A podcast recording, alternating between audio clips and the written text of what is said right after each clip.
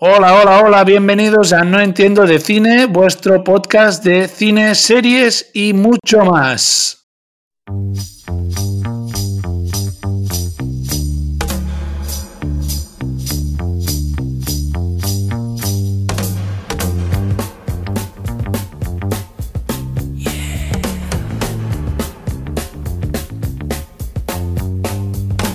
22 de julio de 1997. Se publica el primer capítulo del manga de One Piece.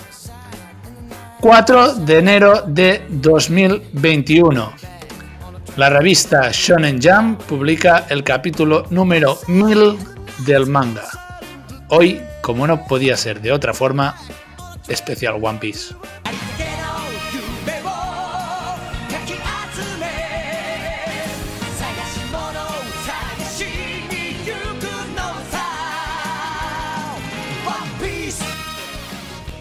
Y este especial no lo voy a hacer solo. Cuento con la compañía de una persona versada, curtida en lo que viene a ser el arte de ver y leer mangas. Alguien que, como muchos de la generación de los años 90, ha crecido con One Piece y las aventuras de Monkey D. Luffy y su tripulación hasta convertirse en el rey de los piratas. Yori, ¿qué tal? Hola, muy buenos días. Uh, pues francamente es un placer estar aquí, aunque sea mi primera vez. Estoy un poco nervioso, pero voy a intentar dar lo mejor de sí y hacer justicia a este pedazo de serie que vamos a intentar tratar hoy. Tú tranquilo, tú sin presión, que aquí no cobramos, ¿eh? lo hacemos por diversión y, y, con ilusión lo vamos a hacer esto. Venga, pues no sé si tienes alguna introducción que quieres hacer y si no... Bueno, primero de todo recordar que... Eh, Estamos hablando de una serie con más de mil capítulos, vamos a hablar sobre ella. Entonces, eh, vamos a evitar todo lo posible hacer algún gran spoiler de lo que haya pasado últimamente, pero como podéis imaginar, pues eh, algo, algo, algo va a caer. Entonces, eh, especial capítulo 1000.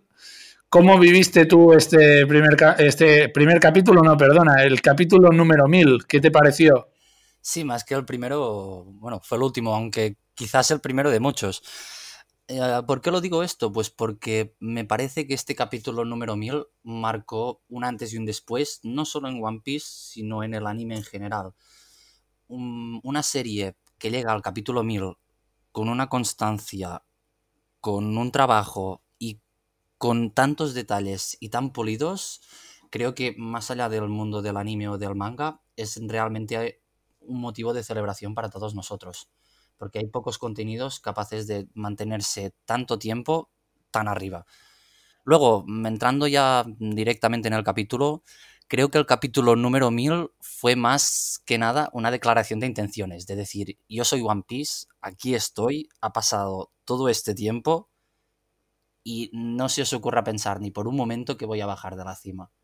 Para mí el capítulo fue básicamente esto. No voy a entrar en detalles concretos que me gustaría entrar, pero mm, vamos a evitarlos por tema de spoilers, como ya hemos dicho. Así que me voy a limitar a decir que para mí solemnemente fue un capítulo más de confirmación y quizás, si me apuras, en este sentido un poco de fanservice.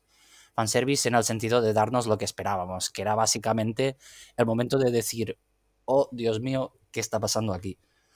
Mm, así, a grandes mm, rasgos, fue más o menos esto. Mm, no sé si quieres añadir algo más. Porque, eh, no, bueno, te, iba a preguntar, eh, ¿tú te esperabas que fuera así el capítulo? ¿Te esperabas... a ver, no vamos a entrar en detalles, pero eh, sí que podemos decir que es un capítulo muy simbólico, ¿no? Que, a ver, el propio título del capítulo es Luffy sombrero de paja. ¿No? Entonces es un capítulo muy simbólico para la figura del que viene a ser el protagonista del manga. Entonces se había especulado bastante eh, con lo que podíamos eh, ver, pero yo creo que ha conseguido sorprender bastante. Pues sí, la verdad. Mm, y más que nada sorprendido por lo que Mm, esperábamos y no esperábamos. Es decir, mm, mucha gente, yo incluido, nos esperábamos que el capítulo 1000 fuera mm, un clímax, pero un clímax uh, orientado a la acción. Un clímax, digamos, donde pongamos, por ejemplo, que empieza la gran batalla o que directamente hay una escena cargada de epicidad donde hay un par de puños bien dados. Pero en vez de eso, One Piece uh, creo que se enfocó más en lo que a la gente del principio de todo, los que empezamos con la serie, nos transmitió que fue ese espíritu de aventura. Quizás no es el mismo, porque al principio el espíritu de aventura de One Piece era un espíritu mucho más, mm, digamos, de no colonizador, pero sí de descubridor, de ir a descubrir el mundo, de ver cosas que creías imposibles. Y ahora mismo ese capítulo número 1000 se ha enfocado en darnos todo este espíritu de aventura concentrado en, mira, gracias a todo este tiempo, así está ahora la tripulación. Y así es como va a empezar ahora a cambiar las cosas. Y vas a ver no qué esta tripulación está descubriendo, sino qué quiere hacer realmente después de saber todo lo que, lo que lleva acumulando encima. Decías que ha sido un poco como eh, un, círculo ¿no? que se cierra alrededor de, de, todo lo que hemos vivido. Yo creo que también es un regalo a los, a los fans que hemos crecido, aparte de, los personajes, ¿no? Que, han evolucionado muchísimo a lo largo de estos mil capítulos. Mm. También los, los, lectores, ¿no? Los que vemos y vivimos de, este manga. Eh, también es como una, un, regalo, una retrospectiva para nosotros que, que la, acaba el capítulo de una forma que recuerda mucho a los inicios. Y, como lector piensas, hostia, ha pasado todo esto entre medio y sigue habiendo lo mismo. Sin ningún tipo de duda. Y no hay además lo mismo, sino que hay el mismo espíritu de antes, pero con un enfoque y con un tratamiento que es capaz de empatizar mucho más con nuestra versión actual. Ahora que nosotros somos adultos, una de las mm, virtudes de One Piece ha sido saber crecer con nosotros y tratar esos momentos con el enfoque que, en cierto modo, porque al fin y al cabo hay gente más, más enfocada a, mangas quizás más maduros, hay gente enfocada a obras no más infantiles, pero sí mm, más descafeinadas en ese sentido, digamos, de crueldad o de crudeza. Pero eh, luego, al final, One Piece ha sabido adaptarse a su generación. Y siempre ha sido una serie que en ciertos momentos nos ha sabido dar un poco de esto y un poco de aquello, pero principalmente no nos ha dejado con mal sabor de boca o con una experiencia que digamos, vaya, esto es lo mismo de siempre. Siempre ha sabido renovarse y dar ese pequeño impulso extra que nos ha llenado, mm, bueno, de alegría y sobre todo de emociones más que nada continuadas en el tiempo. Es decir, es esa confianza o esa conexión que sientes con el protagonista. Hablabas de, la generación que hemos crecido con, One Piece, ¿no? Tú y yo, por ejemplo, somos de finales de los 90. Eh, el manga empezó en el 97. No sé a qué edad te, enganchaste tú o qué, cuál fue el primer recuerdo que tienes de One Piece. Mi primer recuerdo, ah, y puede ser que muchos lo compartamos aquí, fue como... Bueno, básicamente fue siendo un niño y llegando del colegio, eso de las 12 del mediodía más o menos, comer y después de comer siempre metías el, en Cataluña el canal 3X, 3XL, que era básicamente un canal con unas series un poco ya más para adolescentes. Y allí siempre lo voy a recordar que después de comer hacían el detective Conan, o Caso Cerrado, como es su nombre localizado en inglés, y eh, después One Piece. Y ese era uno de los mejores momentos del día, porque sabías que en ese momento te ibas a comer un, un pedazo de capítulo que te iba a dejar con muchísimas ganas. Y luego, cuando llegabas al cole por la tarde, lo comentabas con los colegas. Y luego podíais poner en juego vuestros pensamientos, vuestras teorías, discusiones y quizás también ese fenómeno social que Mm, voy a ser sincero, One Piece tampoco ha inventado, porque aquí en Cataluña tuvimos la revolución de Bola de Dragón. bueno, es que Bola de Dragón ha sido el, anime de animes. Sí. No, porque, a ver, al final eh, todos pueden tener más o menos su historia más o menos elaborada, pero tú hablas de un anime y la gente lo primero que le viene a la cabeza es Bola de Dragón. Es el anime de, por excelencia. Y el que más ha llegado a todos los rincones del mundo. Totalmente, y de hecho, ya que estamos puestos, mm, te diría que, que One Piece podría ser el equivalente a Dragon Ball. Por eso mismo que, estaba, que estaba contando ahora. Esa sensación de que tú estás creciendo con el protagonista, de que sois compañeros de viaje en cierto modo. Totalmente.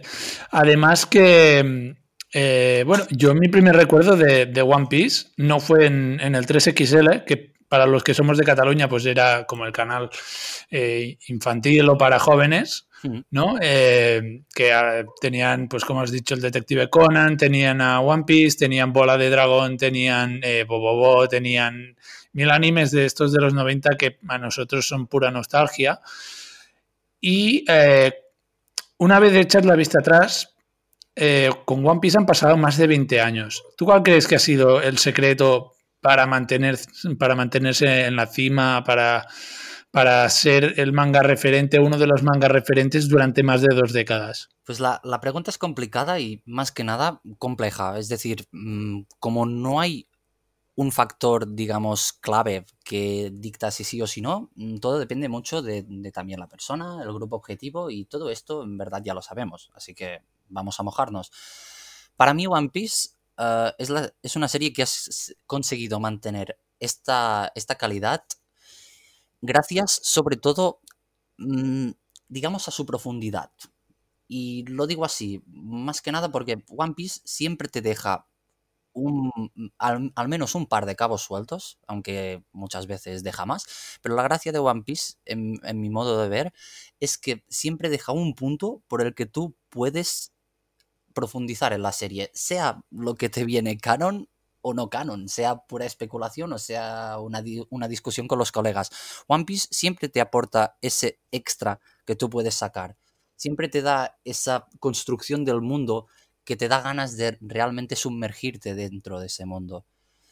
Mm, creo que más o menos vendría a ser eso. Yo estoy bastante de acuerdo con, con, con lo que dices, porque creo que One Piece es una historia que ha sabido mantener eh, a la par que la aventura, que a mi modo de ver es tremenda, o sea, lo que llegas a, crecer los personajes, el aumento de importancia que hay en las aventuras, porque recordemos, a ver, al principio es un don nadie, y su ascenso hacia ser un pirata reconocido hasta cumplir su sueño de, de, convertirse en el rey de los piratas, va a la par con una historia eh, paralela o un trasfondo argumental que eh, a día de hoy pues todavía no conocemos y que con el paso de los capítulos va aumentando el misterio. Sí, y además ese misterio es una de las cosas que te deja más pendiente de la saga.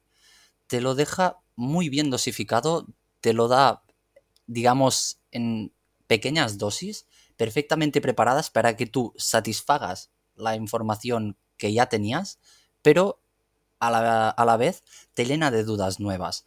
Y ese nunca quedar satisfecho, ese nunca tener las respuestas que estás buscando y te da la sensación que al final vas, a, vas como en cierto modo a remolque de la historia pero a la vez siempre sabes un poquito más que los sombreros de paja por esas escenas donde realmente no aparecen y podrían estar en cualquier otra parte del mundo. Son escenas, ahora mismo por ejemplo estoy pensando en el primer cartel de recompensa que se sacó de Luffy.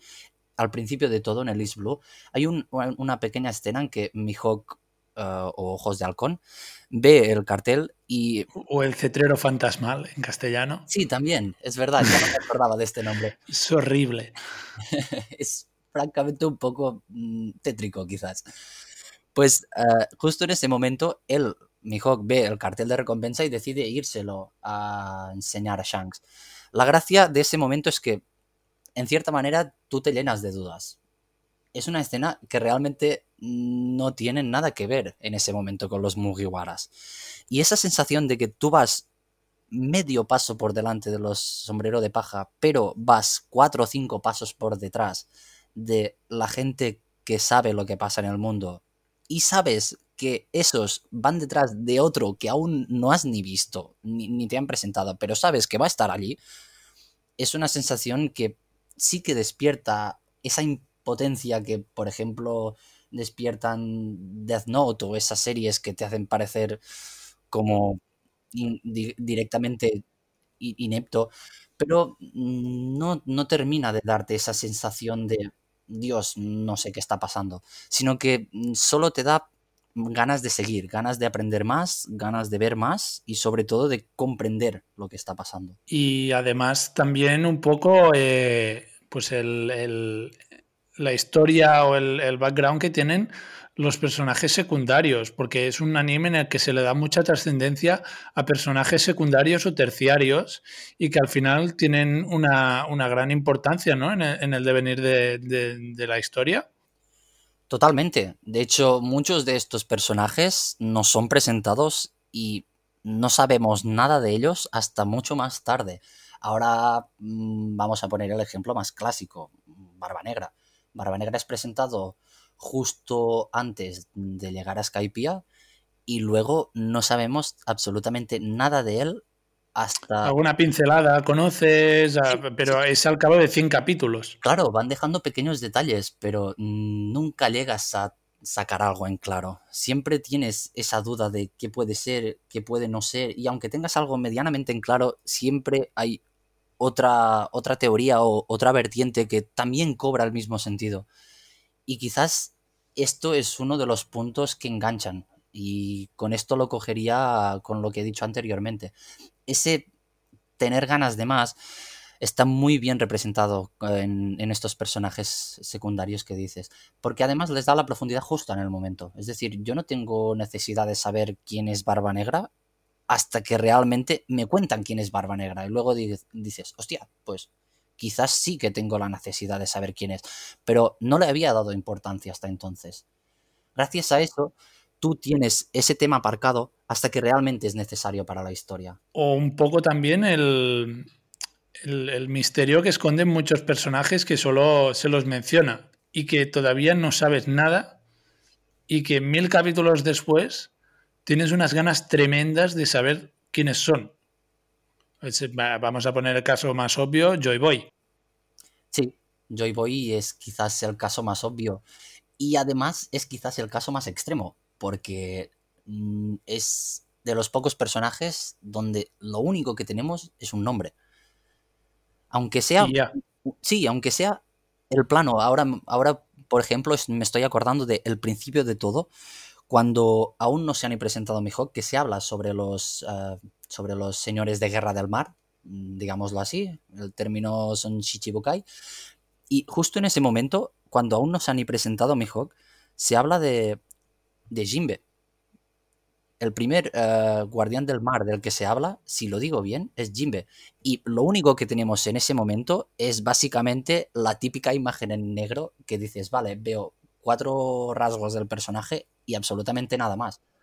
Esto es el ejemplo, pero el ejemplo de Kaido. Claro, eso mismo. Que también se menciona muy al principio de la historia y luego vas un poco a, lo que es la comparación de cómo ha sido al final el personaje con la silueta que te presentan al principio, que no se parecen en nada. Sí, eso es verdad. La, estética, quizás también, eso es un buen recurso en ese sentido. Dejar solo los rasgos principales del personaje porque aún no tengo claro su diseño. De hecho, Kaido ahora mismo, si la memoria no me falla, se presenta eh, junto con los otros cuatro emperadores en Water 7 cuando Garp se lo cuenta a Luffy así del palo en su primera reunión. Correcto, creo que sí. Eh, has hablado un momento antes de, de, Death Note, para poner algún manga como ejemplo. Eh, a lo mejor Death Note no es el, es el mejor ejemplo ¿no? a la hora de comparar eh, One Piece, ¿no? porque One Piece es, es, un shonen puro. Pero tú, ¿cuál crees que es lo que diferencia One Piece de otros manga tan populares? ¿Tú crees que es el, mundo? ¿Crees que es eh, lo que decíamos de, los personajes? Comparado con otros shonen, como puede ser ahora Black Clover o alguno de estos que han salido en los últimos años. Pues antes de responder la pregunta, sí, debo darte la razón. Death Note no es quizás el mejor anime para comparar con One Piece por sus principales diferencias de género. Y luego ya entrando en el shonen, uh, referente a tu pregunta, quizás ahora mismo me desvío del tema, pero yo vengo como... Tranquilo. Yo vengo como fan de JoJo's Bizarre Adventure. Y soy muy fan de la teoría de su autor, Hirohiko Araki, que uh, básicamente une los diversos factores, todos en uno. Él cree que lo más importante son los personajes, porque si no tienes un buen personaje que resulte digamos, atrayente, o aunque no sea atrayente, que puedas en cierta manera empatizar con él, aunque sea puro odio, pero que puedas tener una sensación hacia él. Si no tienes un personaje interesante, la historia es más pesada de desenvolver. Y todo lo demás, el, que, es, que es el mundo, la historia y el tema que lo relaciona, tema lo uso así de forma un poco vaga. Es decir, el tema puede ser en el caso de One Piece, por ejemplo, podría ser la piratería, pero también podría ser toda la batalla de poderes que, hay entre la marina, los piratas y demás. Puede ser también temas más concretos que se tratan en, alguna saga en sí en concreto, por ejemplo, la liberación, en sagas de Dressrosa o, o Arabasta.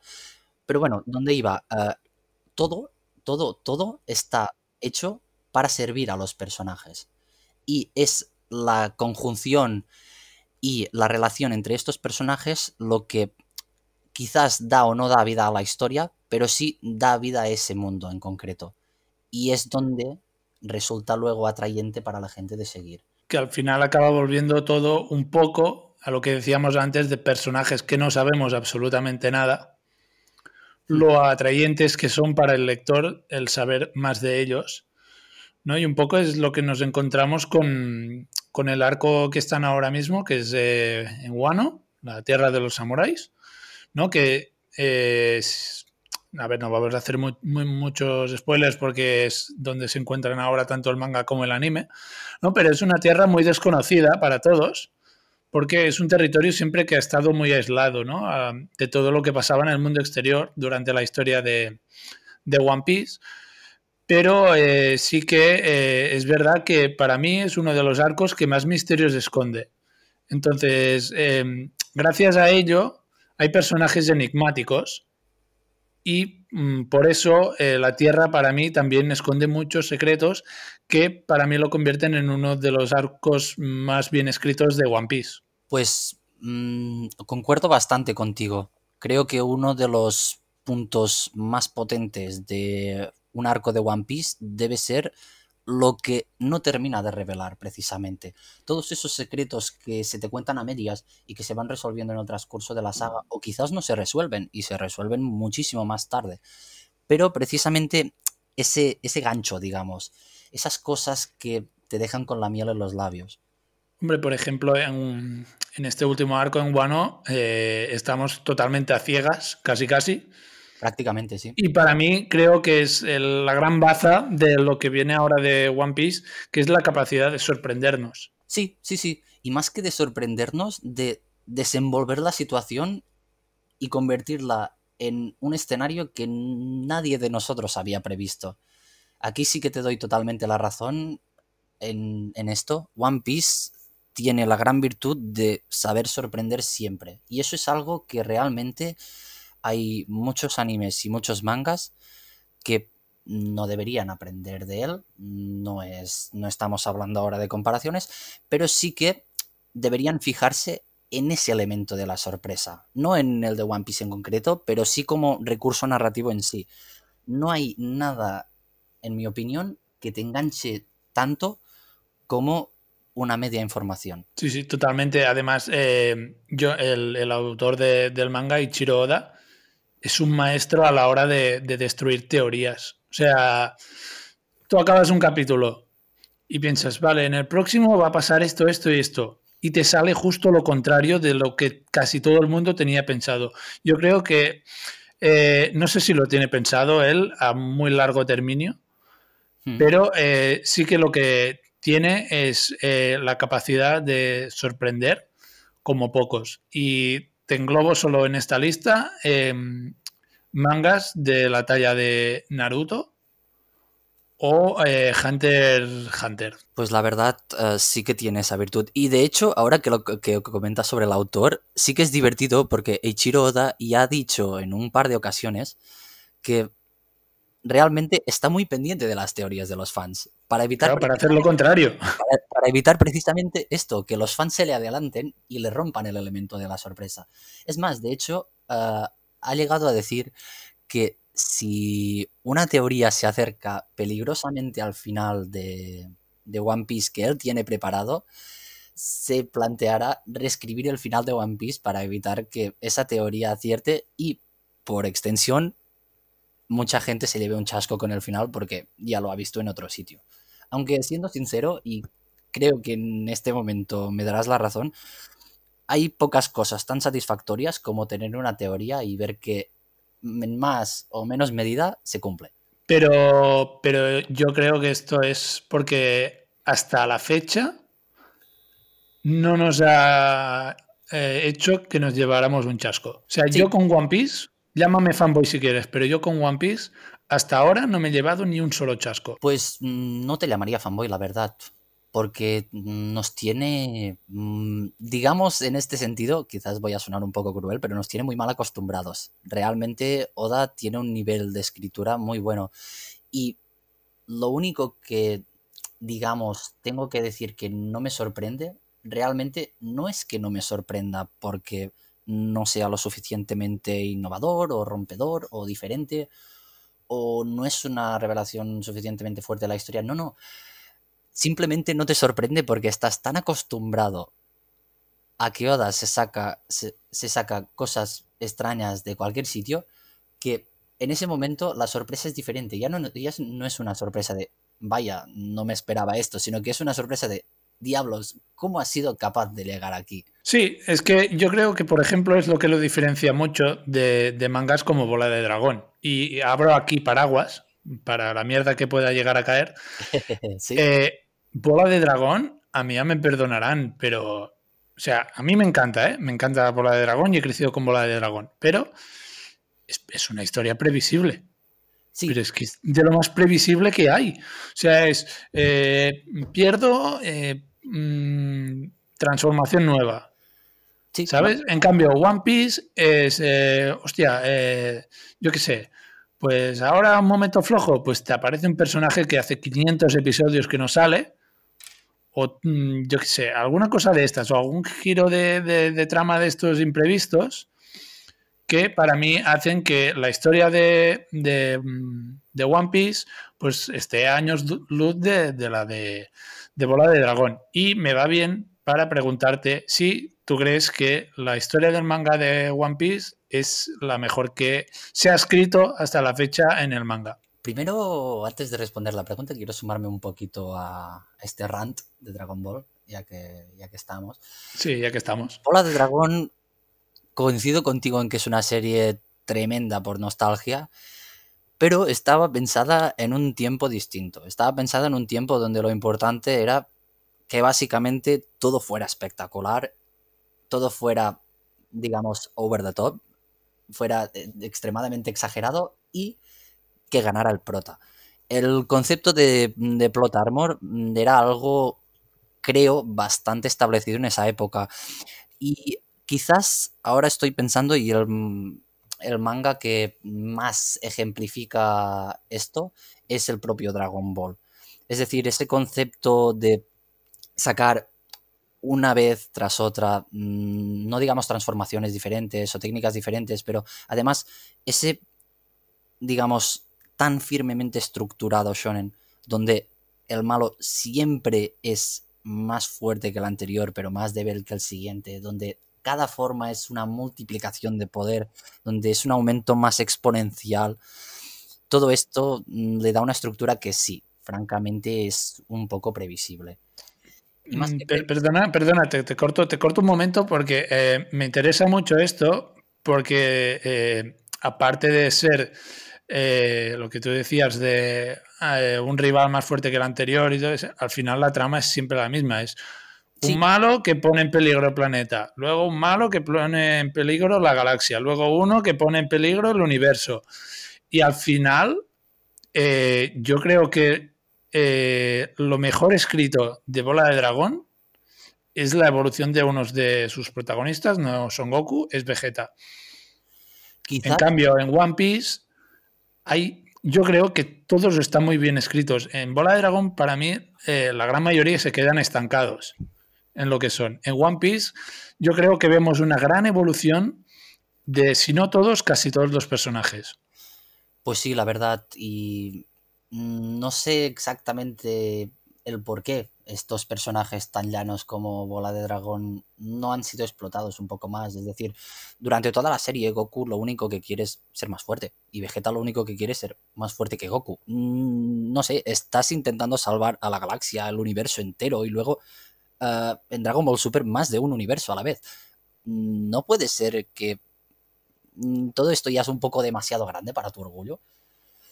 Pero bueno, mm, sí que mm, dejo este tema aquí aparcado, al menos de momento, más que nada porque me has preguntado antes si creo que One Piece es la mejor historia que hay y no te he respondido. Sí. No, no, no, nos hemos desviado, pero tranquilo. Honestamente, mm, no creo que pueda darte una respuesta. Más que nada porque sí, One Piece es una historia de las que tengo definitivamente en mi top 3. Pero ah, así a nivel general, no me gustaría decirlo, más que nada porque estoy cerrando la puerta a un montón de géneros que van más allá. Sí que puedo decirte que ahora mismo es el shonen que sigo con más ansias, con más ganas y hace mucho tiempo que es así. Eso no te lo voy a negar.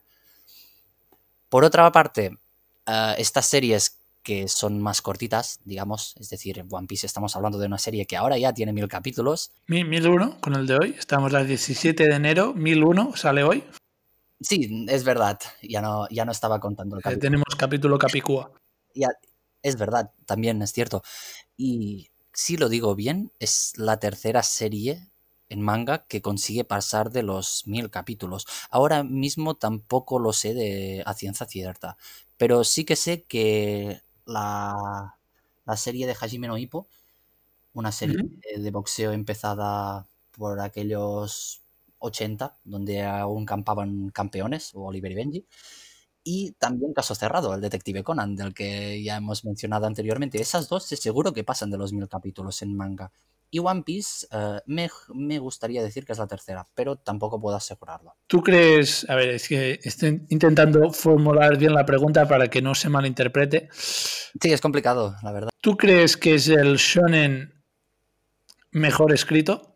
O sea, entiendo que está Naruto también, que es una historia. Yo creo que es de las pocas que a nivel de historia se puede comparar a One Piece.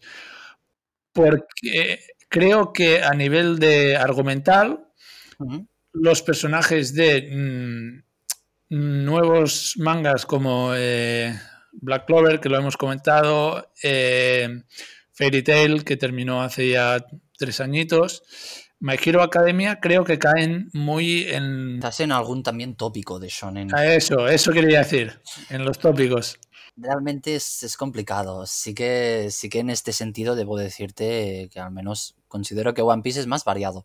También eh, me cojo un poco a lo que decías de Naruto al principio.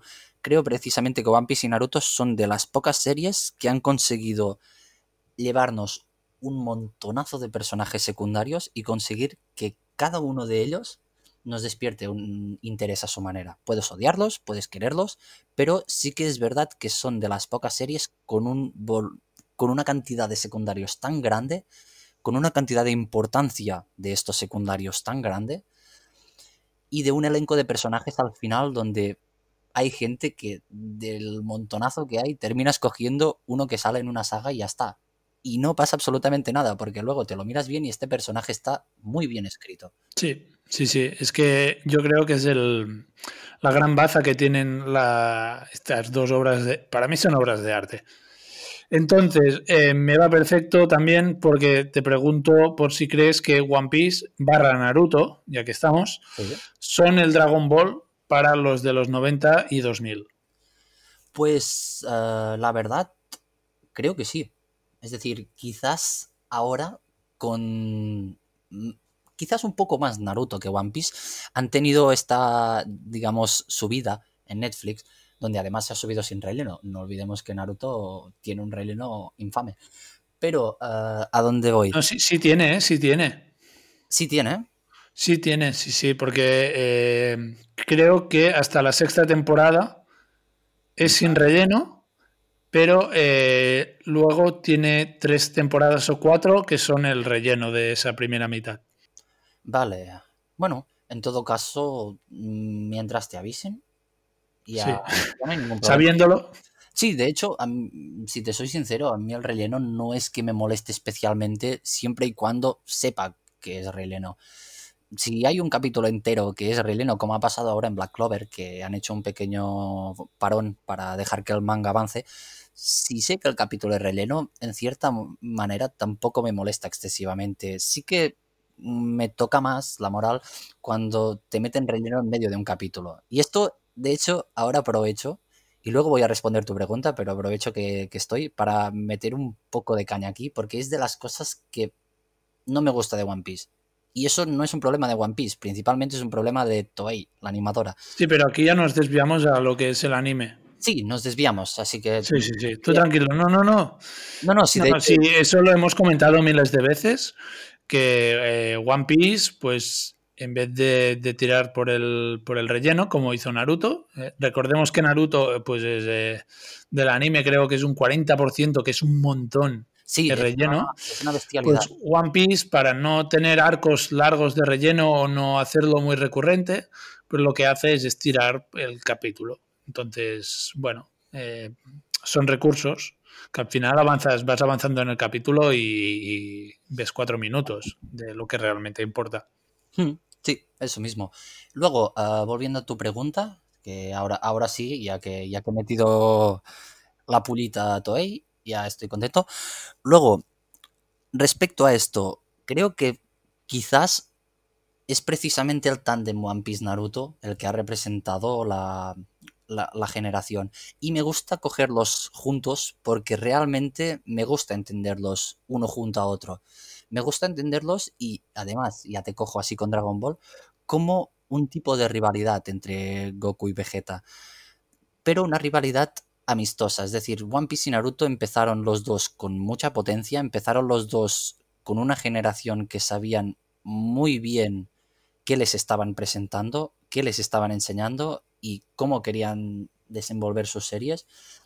Y quizás lo mejor es que las dos series han sido capaces, primero, ya lo hemos mencionado, de crecer con nosotros, con los espectadores, y además no dejarnos nunca estancados. Es decir, aunque lleves no sé cuántos capítulos, siempre vas a encontrar cosas nuevas, pero no cosas nuevas dentro de la serie, sino cosas que te refrescan la serie, te refrescan el interés por la serie, te despiertan nuevas, no serían teorías, pero nuevas curiosidades o nuevos intereses dentro del mundo que nunca habrías dado por posible. Por ejemplo, en One Piece se habla muy poco de las frutas del diablo, pero cada vez que se habla de las frutas del diablo, te dan infinitos temas nuevos de los que tú puedes empezar a teorizar, a pensar, a debatir.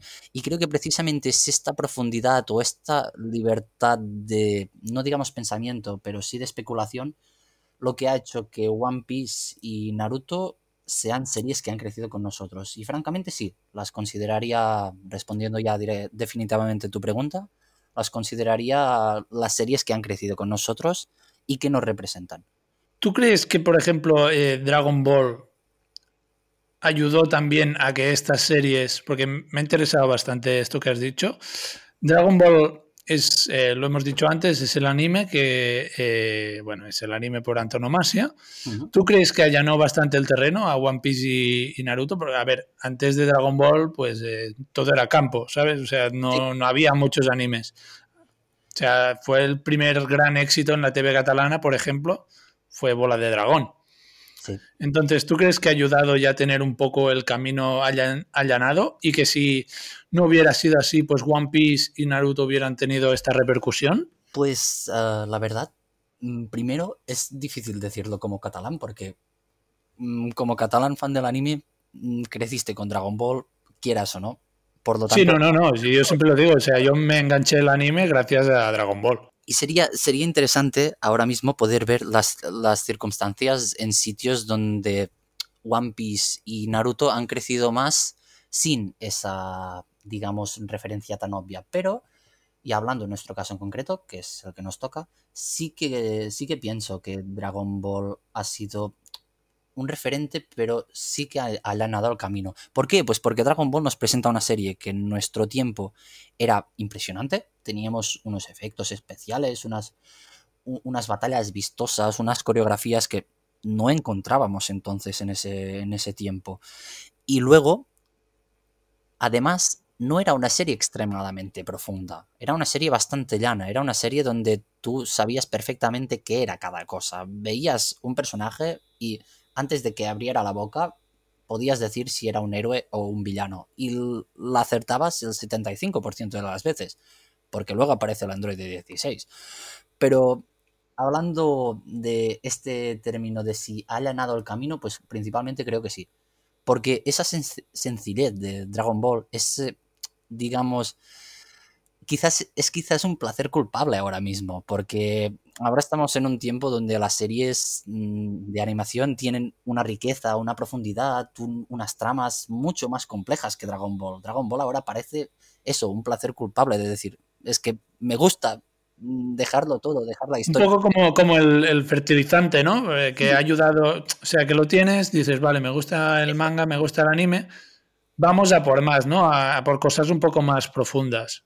Sí, básicamente esto, más que un... Quizás me gusta mucho la, la relación que has hecho con el fertilizante, porque más que allanar el camino, se ha dedicado a, a sentar una base, a sentar el... a, a fomentar el término del, del manga y el anime.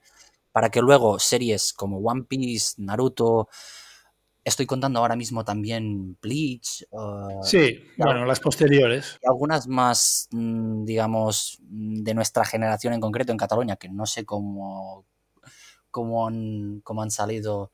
Bueno, Yu Hakusho también, un poco. Hakusho, Inuyasha, esas series que nosotros veíamos de pequeños.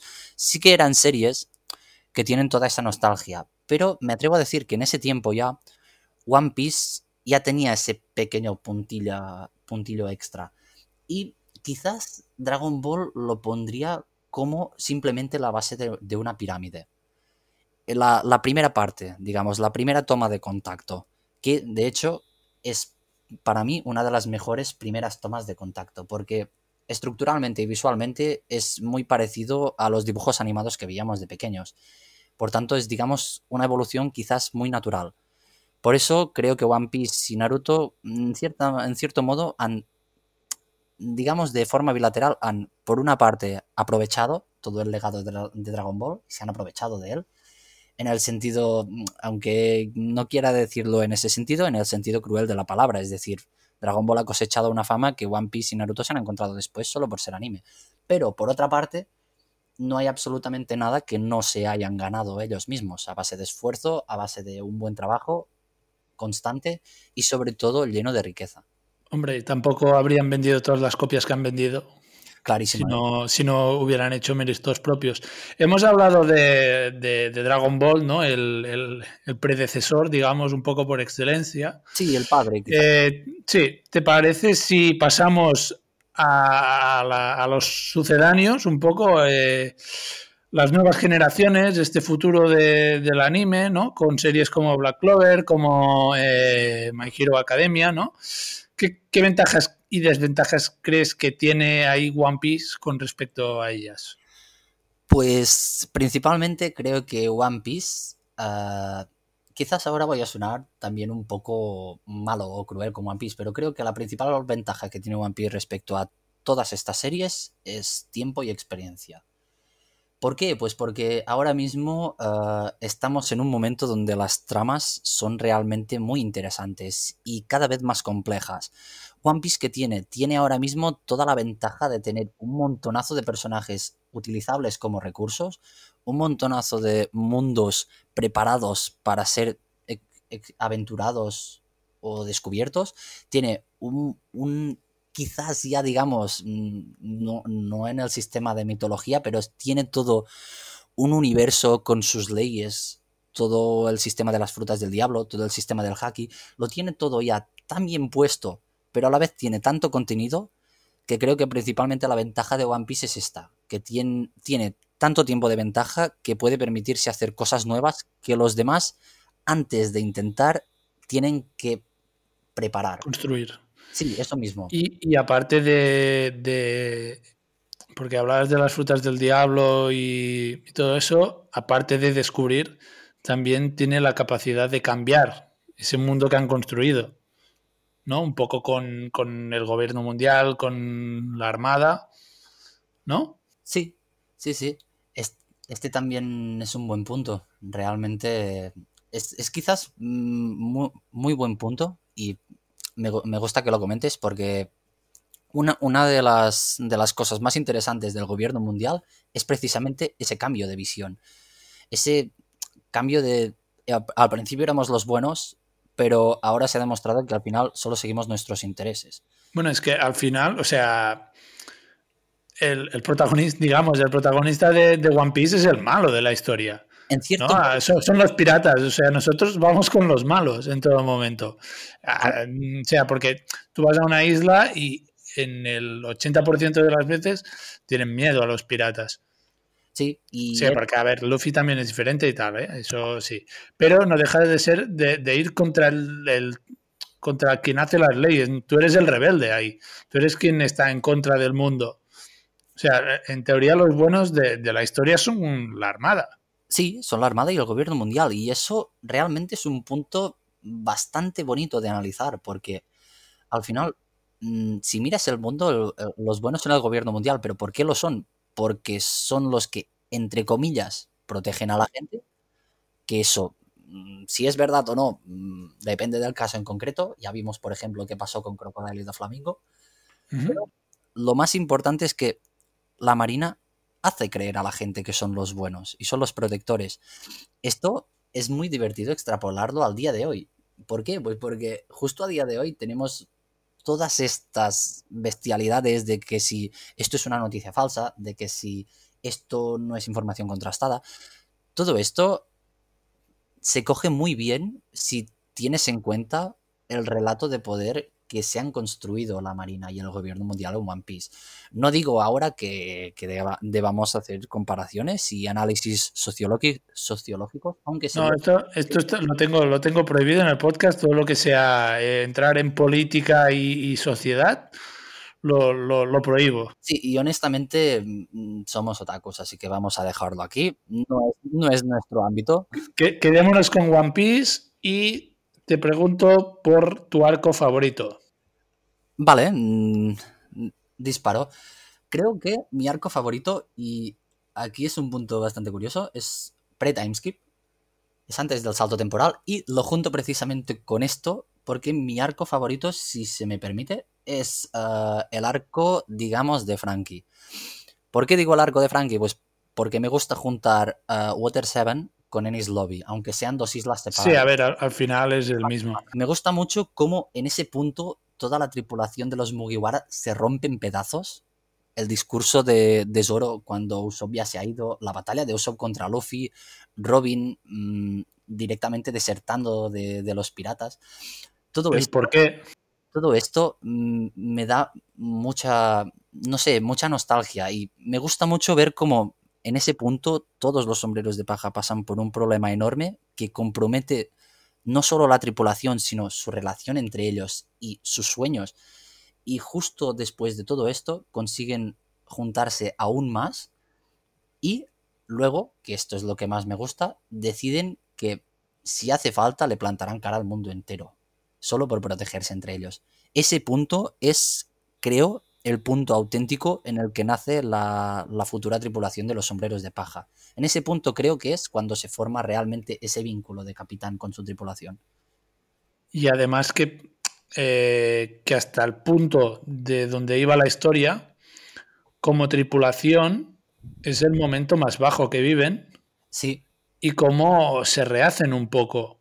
Es ese, sí, prácticamente es ese resurgir de las cenizas, ese estamos justo en este punto donde ya no sabemos exactamente qué queremos o qué debemos hacer. y justo en este momento se renueva todo. Se renuevan las ganas, se renueva toda la ilusión, se renuevan los sueños, las relaciones entre los personajes y cómo ellos se ven entre, entre sí. Y, mm, ¿por qué no? Mm, voy a meter un poco de momento triste, se renueva el barco. No olvidemos el funeral del Merry. Eh, ¿Tú crees que como momento bajo de personajes es, eh, bueno, a ver, es más complicado el de Ennis Lobby barra Water 7 comparado con el de Sabaody, por ejemplo? Mm, realmente son arcos que son muy distintos, a mi parecer. Aunque terminan desembocando lo mismo. ¿Por qué? Pues porque la, la saga de Ennis Lobby viene a ser el concepto clásico de la literatura de el hombre contra la sociedad. En este caso son los sombreros de paja intentando mantenerse unidos pese a todo lo que el mundo a su alrededor está intentando hacer para evitarlo. Y luego, en cambio, el conflicto de Sabaody me gusta más entenderlo como un conflicto de, ah, digamos, naturaleza más clásica, del hombre contra Dios. En este caso no es Dios, pero estamos hablando de Kuma, que primero lleva una Biblia en la mano y nunca la, la deja estar. Pero principalmente Kuma cumple en ese momento el papel de Dios porque es alguien con un poder que los Mugiwaran no pueden ni empezar a plantearse que puedan llegar allí. Bueno, Kuma y Kizaru. Sí, sí, aunque Kizaru en ese momento creo que es más la, primera toma y Kuma es, hmm. es, el que termina realizando la acción. Pero también puedes coger a Kizaru. Ese conflicto de el hombre contra Dios que es ¿qué haces tú con una contra una fuerza que no puedes hacer absolutamente nada para pararla. ¿Qué haces tú cuando no puedes hacer nada? Ese conflicto de resolución de esa impotencia. En cambio, Water 7 me cojo más a el hombre contra la sociedad porque es realmente, realmente sí que tienen algo que pueden hacer. Lo ven muy perdido porque es todo el mundo contra ellos, pero al final hay una vía posible. Y en, ese término me gusta hacer esa, esa diferenciación. Yo, si me tengo que quedar con un arco, eh, sin duda es eh, Wano Kuni, que es donde están ahora. Pero, a ver, tampoco, como es por donde van ahora por el manga y, el anime, pues tampoco quiero, no quiero tampoco entrar mucho, ¿no? Para evitar cualquier spoiler. Sí, mejor. Pero sí creo que es un arco eh, donde descubres muchas cosas, donde la historia avanza muchísimo, donde esa historia escondida que decíamos mm. avanza mucho y que, demonios, salen algunos de mis personajes favoritos como protagonistas. Entonces, y además crea nuevos personajes favoritos. Ya, ya sabes por dónde voy. Sí. Entonces, eh, yo lo dejo aquí, tampoco quiero entrar mucho.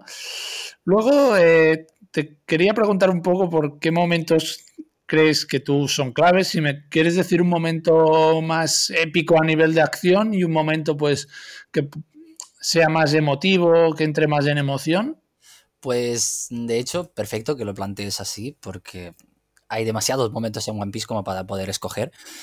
Y quizás ah, sí que he mencionado antes la muerte del Merry y creo que me lo quedaría como momento triste.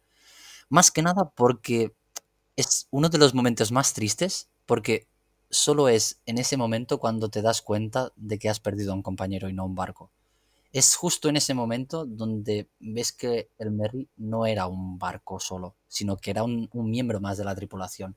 No sé si en este punto estarás de acuerdo conmigo, pero... Mm, sí, sí, yo, el Merry a mí es siempre mi equipo. Antes de ver esa escena, nunca habría pensado que lo haría viendo cómo se rompe un barco.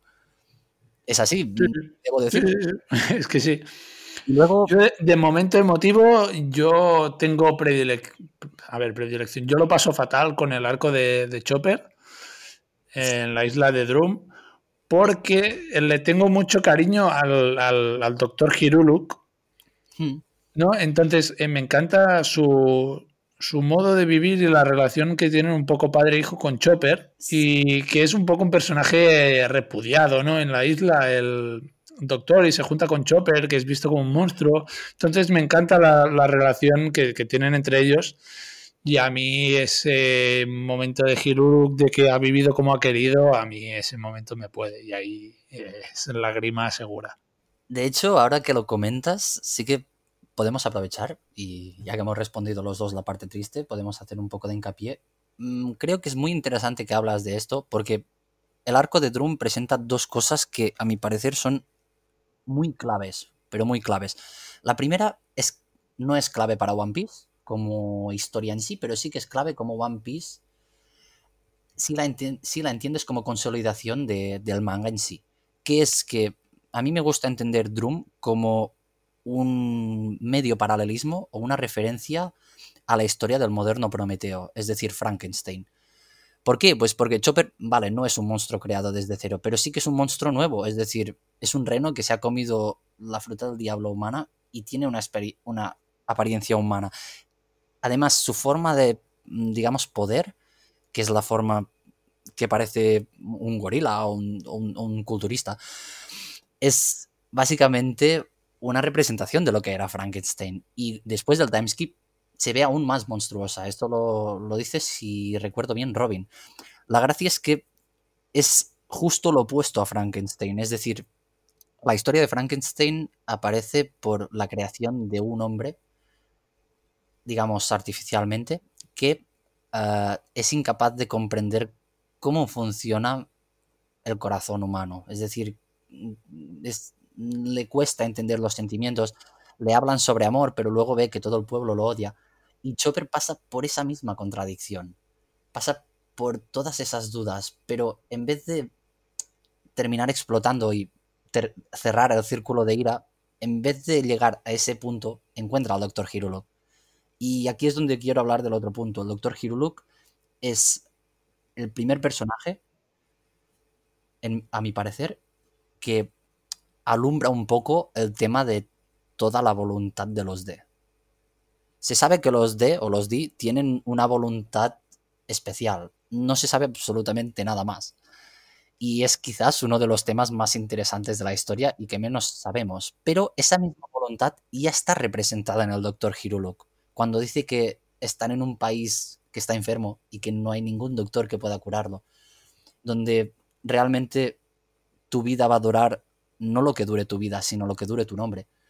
Todos estos detalles ligan tan bien con la voluntad de los Day, con esa historia de curar a alguien, en este caso Chopper, solo a base de amor, que creo que Drum fue uno de los puntos clave de One Piece. Sí, sí, sí, totalmente. ¿Y momento épico? ¿O eh, de acción?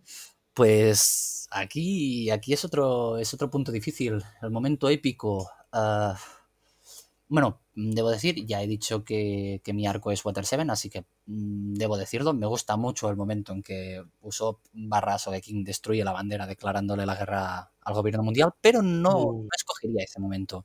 No escogería ese momento. Más que nada porque al fin y al cabo, ya que tenemos tantos y tan buenos, ¿por qué no escogemos otro? Quizás mi momento épico, así desde el punto de vista bueno, aunque no termina de ser especialmente, digamos, épico en el sentido de batalla, es el momento en que se despiden de Vivi. Ese momento en que mm, ves que la historia de Luffy continúa pase lo que pase, pero que la historia de los sitios donde ha estado Luffy también continúa pase lo que pase. Y eso es muy bonito, porque ves las consecuencias de sus actos, ves lo que han generado y cómo gracias a ellos mm, hay una nueva oportunidad para Arabasta. Si me apuras, si me pides una escena de batalla, pues mm, quizás voy a ser clásico, pero el, primer puñetazo a Bellamy. Esa rotura de todo lo que significa Bellamy, que en ese momento representaba el estándar de los piratas, entre cometas, modernos, que no creen en el One Piece, que solo creen en sí mismos, que se basan en relaciones de poder. No olvidemos que Bellamy en ese momento ya seguía a Flamingo. Pues quizás es ese momento, e, ese puño de Luffy donde rompe con todo lo establecido y dice, si tú eres un pirata de hoy día, yo no quiero ser un pirata. Pensaba que me ibas a decir el de Sabaody con el, dragón celestial. Yo me quedo con Barba Blanca. ¿Mm? Tengo, tengo muchos, ¿eh? Te iba a decir el de Zoro en, Thriller Bark también. bien, ese momento. Pero, a, nivel de historia, lo que representa ese momento, me quedo con Barba Blanca en la guerra de Marineford, cuando dice que el One Piece existe. Vale, sí. A ver, a nivel de, mm, de historia, a ver, si nos situamos, Marineford es la guerra de eh, los piratas contra la armada. ¿No? Dos opuestos totalmente, unos que quieren a- acabar con la piratería, los otros que representan pues eh, lo que es vivir al margen de la ley. Aparte de lo que motiva la guerra de Marineford, que es Ace, eh, el hermano de Luffy, el hecho de que Barba Blanca diga que el One Piece existe es, para mí, significa eh, que por mucho que intentéis o nos podáis parar hoy aquí, Hmm. la era de los piratas no ha acabado. Sí, y para nosotros es básicamente una confirmación de que ha valido la pena ver cada segundo de One Piece y va a valer la pena ver cada segundo de One Piece. Solo con decirte que One Piece existe, ya está. De hecho, no queremos nada más, no queremos que se nos cuente nada más, solo queremos saber que todo lo que hemos hecho hasta ahora no ha sido en balde. Sí, sí, sí. Es que para mí esa saga, pese a no contar con eh, gran parte del, del reparto, pues, del reparto de los personajes principales, tiene grandes personajes que descubrimos allí, ¿no? Un caso de, de- de- un ejemplo es Barba Blanca. Sí. Eh, y creo que también representa pues la muerte de, de la antigua era pirata y el auge de una nueva generación que está por empezar. Sí, quizás es... mm, Que ahora con Wano lo empalmas un poco también y viene a ser un poco también lo mismo, sin entrar en mayor detalle, pero eh, para mí Marineford es lo que supone el... No es el final, mm, estamos empezando. Sí, quizás mm, tampoco sería ese clásico tópico apocalíptico del principio del fin, aunque sí que podríamos decir que no, No, es no, no, ni, ni mucho menos el principio del fin, al contrario, ahora empieza la nueva generación. O sea, aquí se están curtiendo. esto de la nueva generación, que será la que traerá al final de One Piece. Mm, No creo que vaya a tener mucho sentido seguir One Piece cuando Luffy ya sea el rey de los piratas. Sí, porque recordemos que eh, sí, bajo, o sea, eh, salvo cataclismo final con un cambio de guion, eh, va a pasar. Vamos acabando ya, si te parece que llevamos ya una horita. Te hago la última pregunta, ¿vale? Porque eh, muchas veces en redes sociales, en hablando con, con amigos, conocidos, que empiezan en el mundo del anime, eh, me dicen que podrían ver. Yo siempre eh, One Piece. Siempre recomiendo One Piece. Pero me dicen que no porque es demasiado largo. ¿Qué respuesta les darías tú? Antes que nada, voy a ser un poco, digamos, pragmático. Si te dicen, "Mm, es que One Piece es demasiado larga, le dices, sí, ya lo sé, hijo, ya lo sé. Pero, por otra parte, mm, si hay una serie que ha sido capaz de llegar hasta aquí, con tantos capítulos, con tanta constancia, y siempre, en todo momento, desde el primer día, o quizás no el primero, pero el segundo, has tenido a alguien a tu lado que te ha dicho que esta serie vale la pena, eh, primero, mm, debes discernir si esa persona es un fanboy o realmente es una persona que te está diciendo las cosas con un mínimo de rigor. Pero creo que en el caso de One Piece podemos estar todos de acuerdo que es una serie que si no la miras es porque no tienes tiempo. Porque si tienes tiempo y te gusta este estilo de shonen, mm, quizás no fantástico, pero sí aventurero, Clásico. One Piece es mm, más que el clásico, me atrevería a decir que ahora ya es el ciudadano Kane de los shonen. Sí, sí, sí, sí, sí. Es que para mí One Piece es una aventura. O sea, no es que eh, no pase nada o que sea la misma historia durante eh, estos mil capítulos. Es un cúmulo de aventuras que se van sumando hasta este punto Hmm. y lo que nos queda, porque tampoco hablamos de lo que nos queda, a ver, cada vez queda menos para el final, pero el viaje hasta aquí ha valido la pena increíblemente. Cada segundo. Entonces, eh, One Piece hay que, hay que tener ganas, ¿eh? O sea, hay que verlo con predisposición. Si lo ves pensando, "Uf, todavía me quedan 900 y pico capítulos para estar al día, eh, para mí pierde gran parte de la magia. Y además creo que no es una serie que puedas mirarla con el enfoque de las series de hoy en día. Ahora estoy pensando, por ejemplo, en la última que ha causado grande sensación, que ha sido la última temporada de Ataque a los Titanes, o Shingeki no Kyojin, si quieres decirlo. Hay muchas series ahora mismo que tienen un ritmo extremadamente rápido. Shingeki es una de ellas. Y normalmente tú, quieras verla o no quieras verla, una vez te pones a, a visualizar un capítulo, terminas enganchado por la rapidez de la acción, por la fuerza de la animación. One Piece no tiene este rollo. One Piece sabe perfectamente lo que te va a mostrar. Si tú lo quieres, lo tomas. Y si no, lo dejas. Pero One Piece sí que te asegura esto. Si me das tiempo, voy a presentarte la que quizás para ti va a ser la mejor serie de anime que has visto nunca. Quizás no. Repito, mi anime favorito es JoJo's Bizarre Adventure. No es eh, One Piece. Pero definitivamente tienes una historia con la que vas a ser o vas a quedar tan satisfecho que mm, para mí quizás ahora voy a hacer un poco el meme, es la vieja confiable básicamente. Es una serie que sabes que una vez la empieces y le eches ganas, te va a valer la pena cada segundo. Claro, ahora entraríamos si no en el clásico tema de que un anime va por temporadas te puedes permitir eh, tener una acción mucho más rápida, eh, un poco como lo que decías tú de Ataque a los Titanes, eh, My Hero Academia, cosas así que si quieres acción frenética, pues evidentemente es mejor solución que ver One Piece, pero a nivel global de aventura, mil veces One Piece. Yori, si te parece, lo dejamos aquí. Perfecto. Eh, no sé si te, se te ha quedado alguna cosa por comentar, algo que quieras eh, decir de más, si, si quieres recomendar algún anime, algún manga. Pues la verdad no es que me haya dejado cosas en el tintero, sí que hay un par de, temas que podríamos haber ver, One Piece nos da para, un especial de cinco horas, si queremos.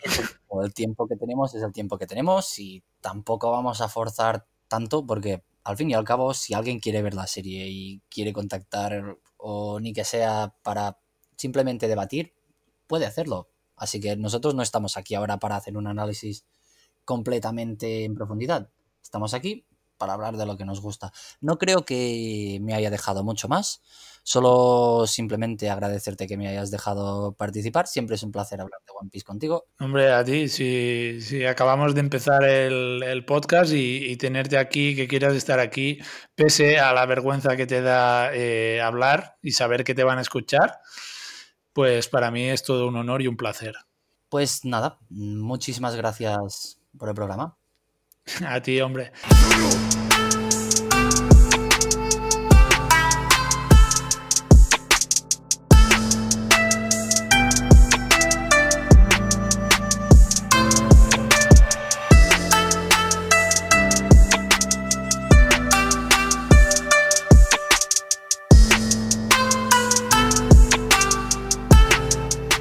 Despedimos a nuestro invitado del programa de hoy. Hemos hecho el homenaje que One Piece se merece por estos mil capítulos, pero como este podcast se llama eh, No entiendo de cine, no podemos acabar el programa sin hablar de cine y lo vamos a hacer con nuestro colaborador semanal, Adri, que nos trae una película como siempre.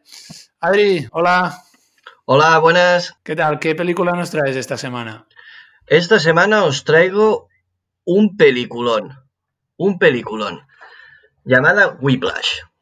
Hombre, peliculón, ¿eh? Perfecta, una película que no le falta ni le sobra nada.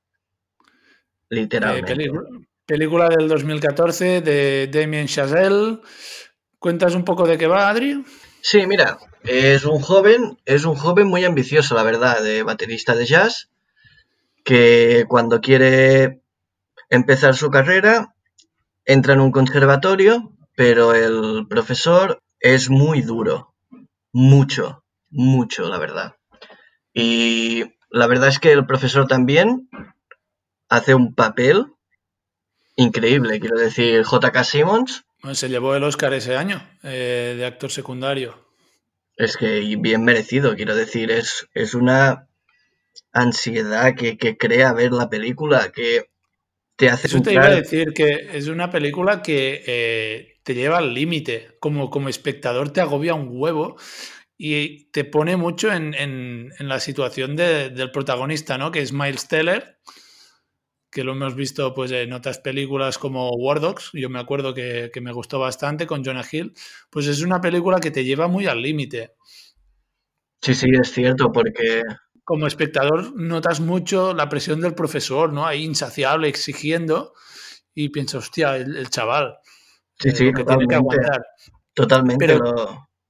pero también porque él, él, él, como protagonista lo quiere. O sea, sí, al final, sí, sí. Al final es, es un personaje que, que busca eh, ser, destacar, ¿no? Porque sí. su padre, pues también significaba un poco la figura del fracaso.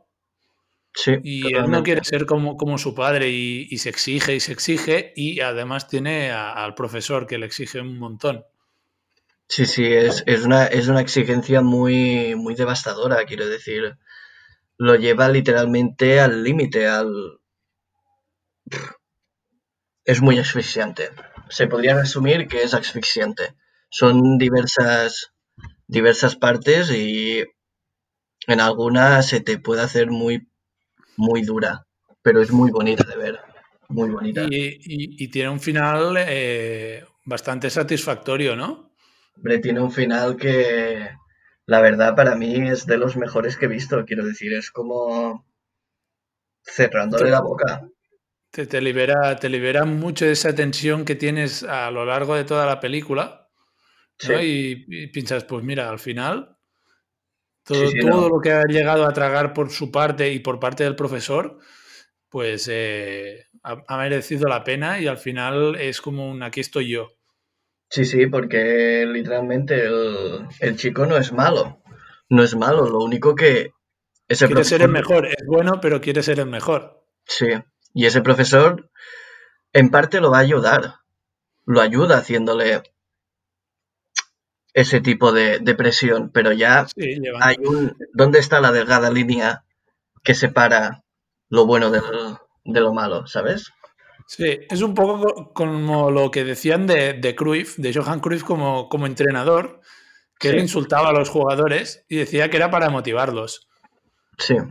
No, y, no, no, no. y es, es, un poco esto, ¿no? Esta figura dura que te lleva hasta el extremo para que saques lo, lo mejor de ti.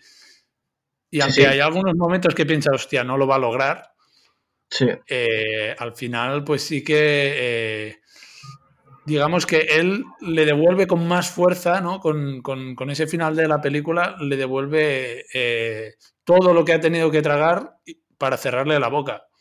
Sí, la verdad es que es increíble ese final, quiero decir, es... No te lo acabas esperando hasta que lo ves y dices, wow. Sí que es, es un poco... Eh, el final es satisfactorio un poco como eh, la película de La La Land, que también dirigió eh, Damien Chazelle por, con, sí. con, esta película, que también es un final eh, agridulce, pero que tampoco acaba siendo del todo satisfactorio y piensas eh, por todo lo que ha tenido que pasar el protagonista para sí. alcanzar su sueño. Sí. Y un poco lo vemos también en la película del de, de primer hombre, que es del la autobiografía de Armstrong al, al llegar a la Luna, ¿no? Sí. Que tampoco es sobre todo lo que reluce. No, no, es, son momentos, quiero decir, para llegar a ese tipo de experiencia, habilidad, necesitas pasar por, ese, por ese paso. ¿Y, y Damien Chazelle como director, ¿qué, ¿qué te ha parecido? Me ha parecido muy bueno, la verdad. No ha habido momentos de distracción ni nada, me mantení enfocado en la película y soy una persona que, si tengo que decir que algún plano, algún papel, algún... es una mierda, lo voy a decir. Uh -huh. Pero no, no, me, pare... me parece una película muy... Es más, la habré repetido como unas dos, tres veces. De lo que me gusta, esas sensaciones que me, que me puede ofrecer. A mí es un tío que, que Damien Chazelle es un tío que me gusta mucho eh, cómo cuida el detalle de, técnico del, del, plano y me gusta mucho los primeros planos que hace. ¿no? Viendo, por ejemplo, en el caso de, del protagonista de Whiplash, eh, cómo vemos todo el rato la, fatiga en, su cara de, lo, eh, hasta el extremo que está ya de cansado de todo, pero que aún así sigue. Y por otro lado, pues las caras que pone eh. Simmons, que es un papelón. Para mí es de los mejores secundarios de los últimos años, junto con mm, Christoph Waltz en Malditos Bastardos.